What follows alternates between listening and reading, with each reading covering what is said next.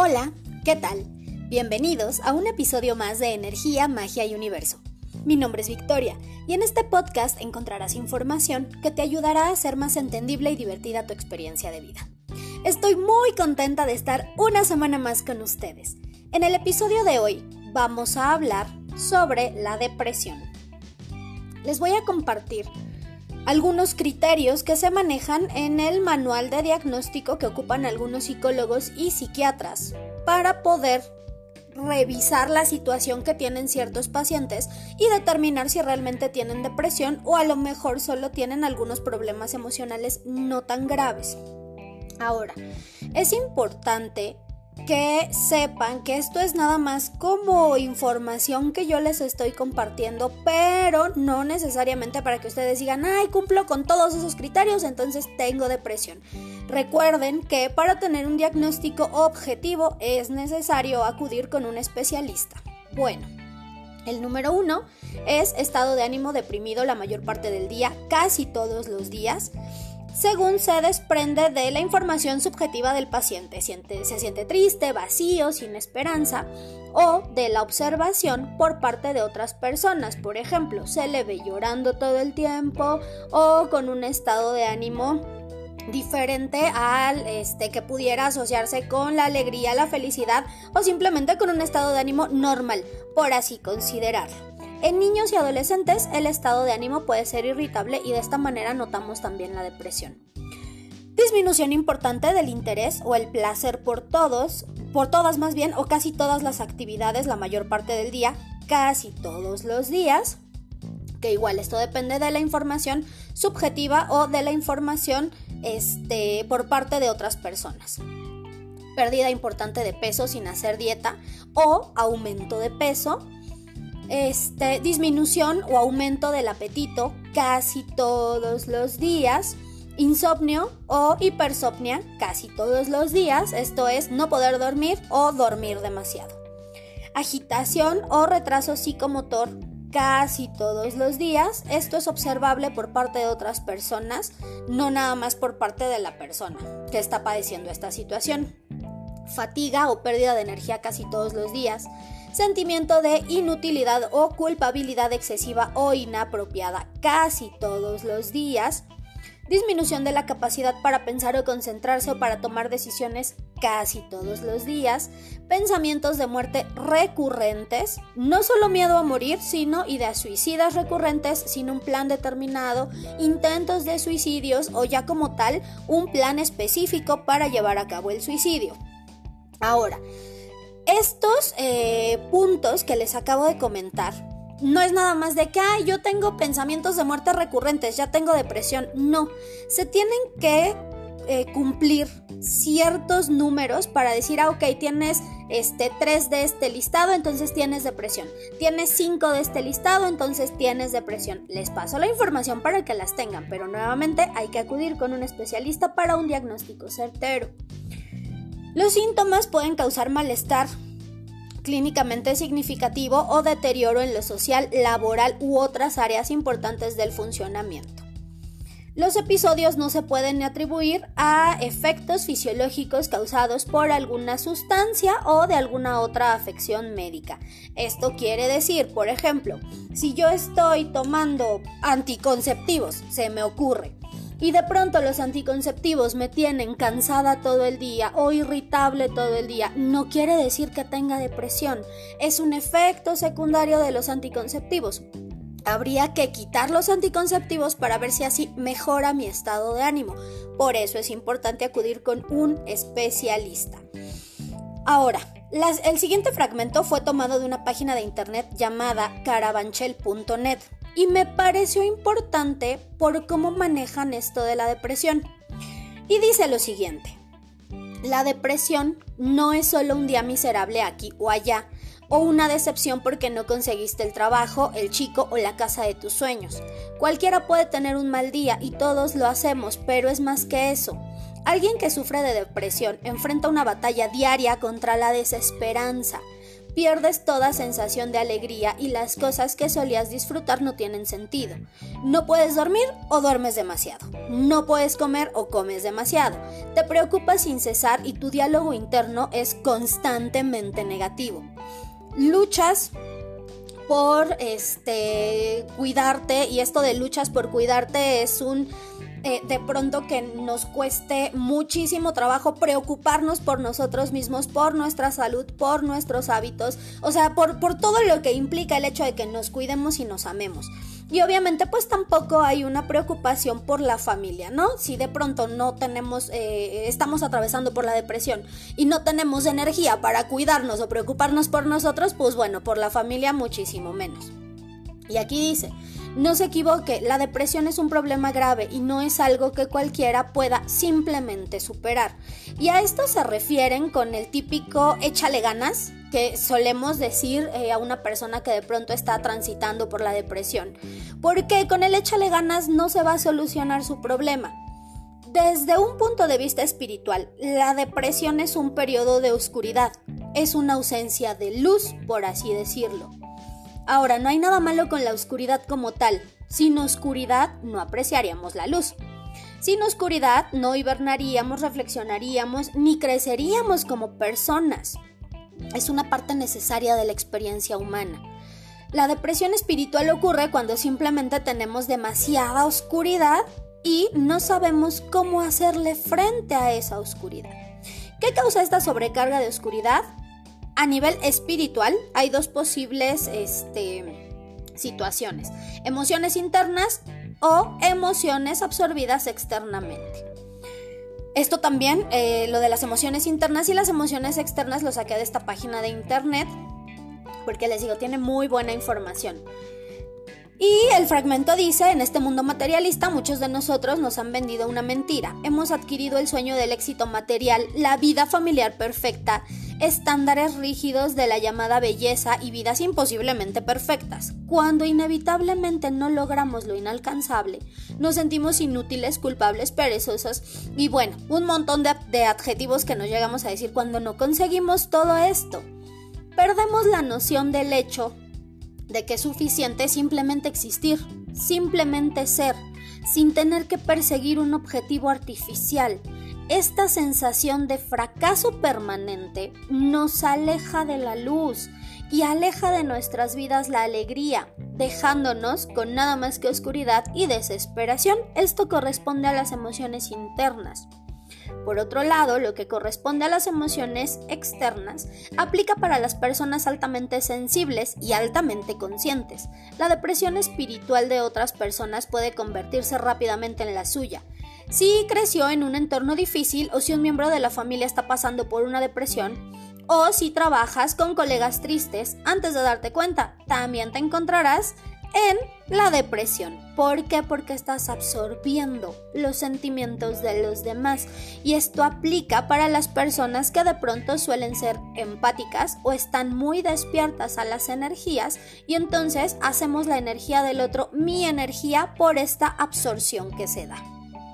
Entonces, hay ciertas eh, situaciones aquí que se mencionan que se pueden llevar a cabo para contrarrestar un poquito todo lo negativo de la depresión. Primero, sugieren comenzar buscando la luz. Esto significa cosas diferentes para diferentes personas porque no todos tenemos las mismas vivencias, las mismas creencias ni la misma disposición a ciertos cambios. Lo importante es hacer un esfuerzo consciente para ser parte de un cambio positivo que nos permita salir de la sombra en la que nos encontramos. Pudiera ser hacer cosas por otras personas en lugar de por uno mismo porque de esta manera nos enfocamos en ver eh, diferentes vidas, diferentes situaciones y entonces nos olvidamos un poquito de lo que estamos transitando y no es que nos olvidemos de eso y lo dejemos arrumbado, sino que de momento al centrar nuestra atención en otras situaciones de vida podemos ir tomando conciencia de que tal vez lo que estamos viviendo o lo que estamos atravesando no es tan grave, no es tan difícil, que lo podemos superar y lo podemos solucionar y de pronto estas personas también nos pueden brindar ese apoyo que necesitamos para poder salir adelante.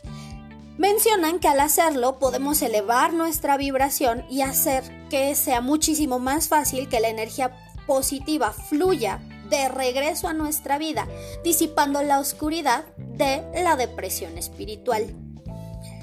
También mencionan que si tú crees que saldrás de la depresión cuando consigas el trabajo o cuando encuentres la relación perfecta o cuando pierdas ese peso, la verdad es que esto no va a ocurrir porque son metas equivocadas. Tenemos que obligarnos a trabajar para alcanzar solo lo que nos, nos prepare realmente para aquello que nos hace feliz.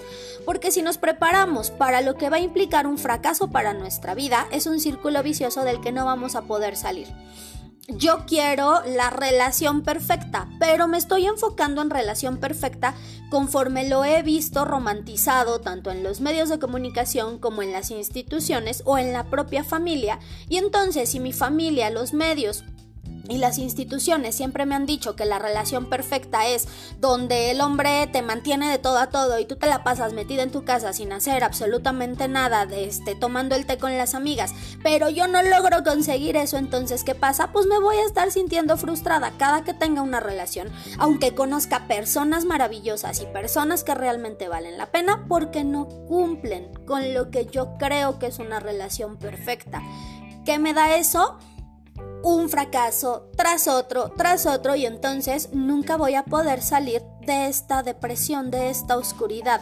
Tenemos que ser objetivos conocernos, por eso es importante conocernos, porque a mí me pueden decir que la relación perfecta es eso, pero si mi alma vibra de otra manera, si para mi ser la relación perfecta implica otra cosa, a mí me vale madres lo que me digan los demás, yo voy a buscar eso que me haga feliz también es importante que de alguna manera logremos salir de esta situación del sentirnos juzgados o del que dirán o del actuar basados en las expectativas que otras personas tienen sobre nosotros.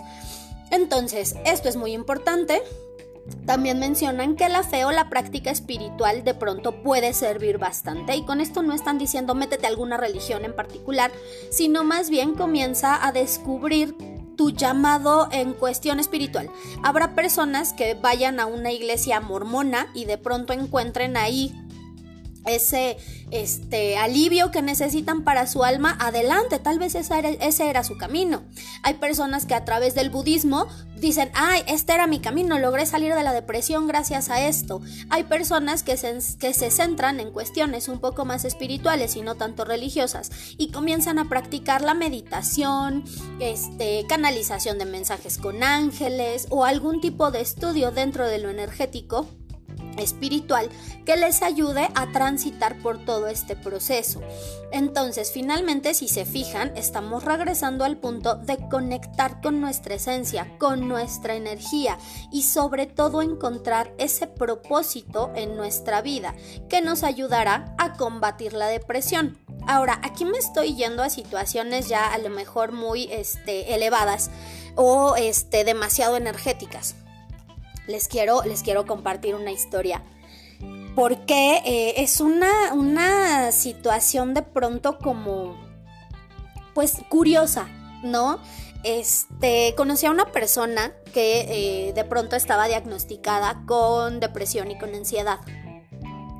Esta persona, yo no digo que no tuviera depresión, ¿no? O que no tenga depresión, definitivamente por, por eh, la sintomatología y por lo que estaba viviendo, era un claro ejemplo de depresión mezclada con ansiedad.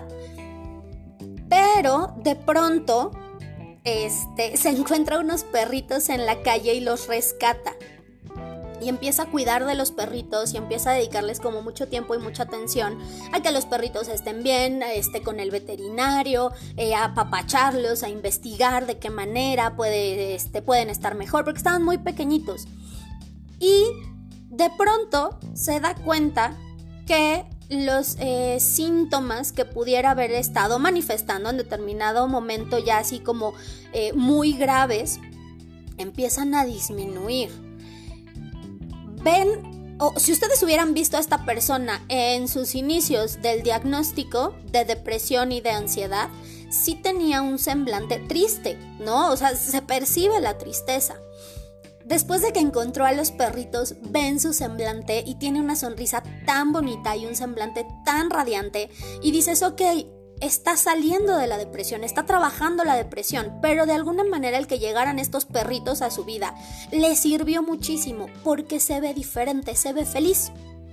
Yo no digo que ya se haya curado, todavía hay cosas tal vez que tiene que trabajar, pero de alguna manera de pronto no sabemos qué situación, qué actividad, qué persona, qué ser vivo nos va a ayudar a que este eh, proceso lo podamos superar o podamos salir de esto como de una manera más rápida o de la mejor manera.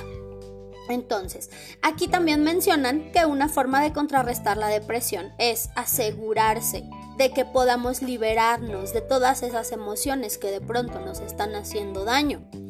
Esto a través de un diario, alguna obra creativa o alguna actividad donde podamos dejar todos nuestros pensamientos pero sin censura, sacarlos de nuestra cabeza. A lo mejor si yo estoy mucho, mucho, muy enojada y eso es lo que me está provocando la depresión.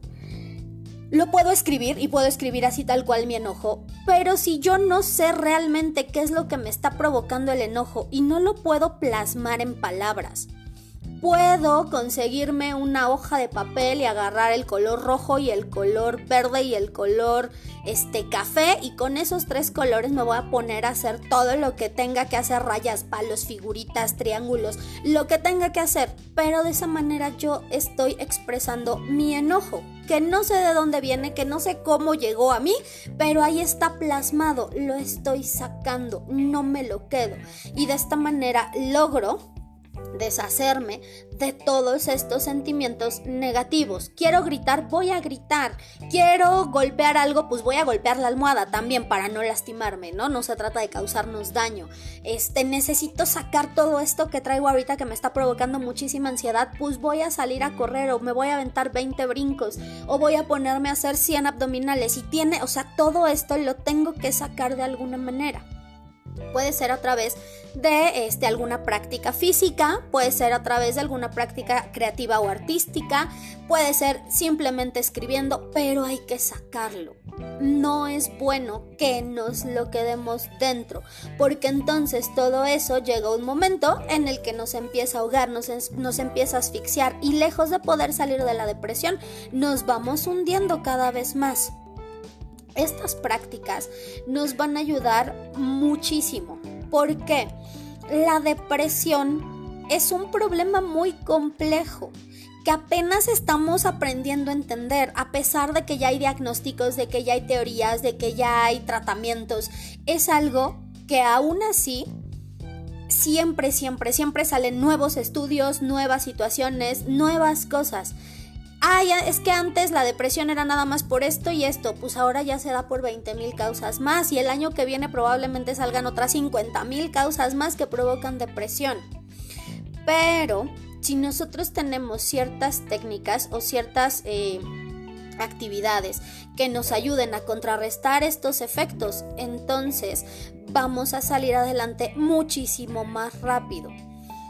Algunas de estas acciones, en cuestión también de todo esto de lo energético, pueden ser prender inciensos de lavanda, jazmín o bergamota, porque estos inciensos nos ayudan a armonizar, pero no nada más armonizar nuestros espacios, sino armonizar nuestro ser, a que nos sintamos tranquilos y en paz con nosotros mismos limpiar nuestros espacios. Podemos comenzar por el montón de ropa que tenemos arrumbado en esa silla. Eliminar todos esos objetos que están ligados a personas o situaciones pasadas.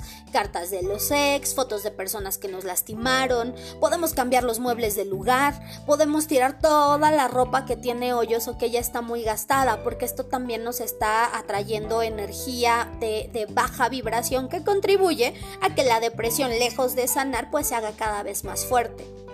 Podemos limpiarnos con una vela morada, pidiendo al universo que transmute la energía y las emociones negativas.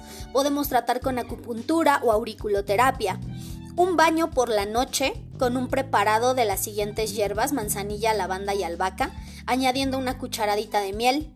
Colocar en un vaso de agua un cuarzo rosa, pidiendo que el preparado nos ayude a sanar emocionalmente, se deja reposar toda la noche y al otro día se bebe en ayunas y esto se hace por 21 días seguidos. Y no crean que todo es solo mente y emociones. Aquí viene lo interesante. En ocasiones, la depresión también es provocada por algunos trabajos de brujería. Así que debemos estar bien atentos porque hay trabajos en los que utilizan espíritus o muertos para que nos provoquen tanto desmadre en la vida. Y lo que hacen estos espíritus es empezar a confundir nuestra mente. Trabajan con nuestras ideas porque nos revuelven, nos confunden.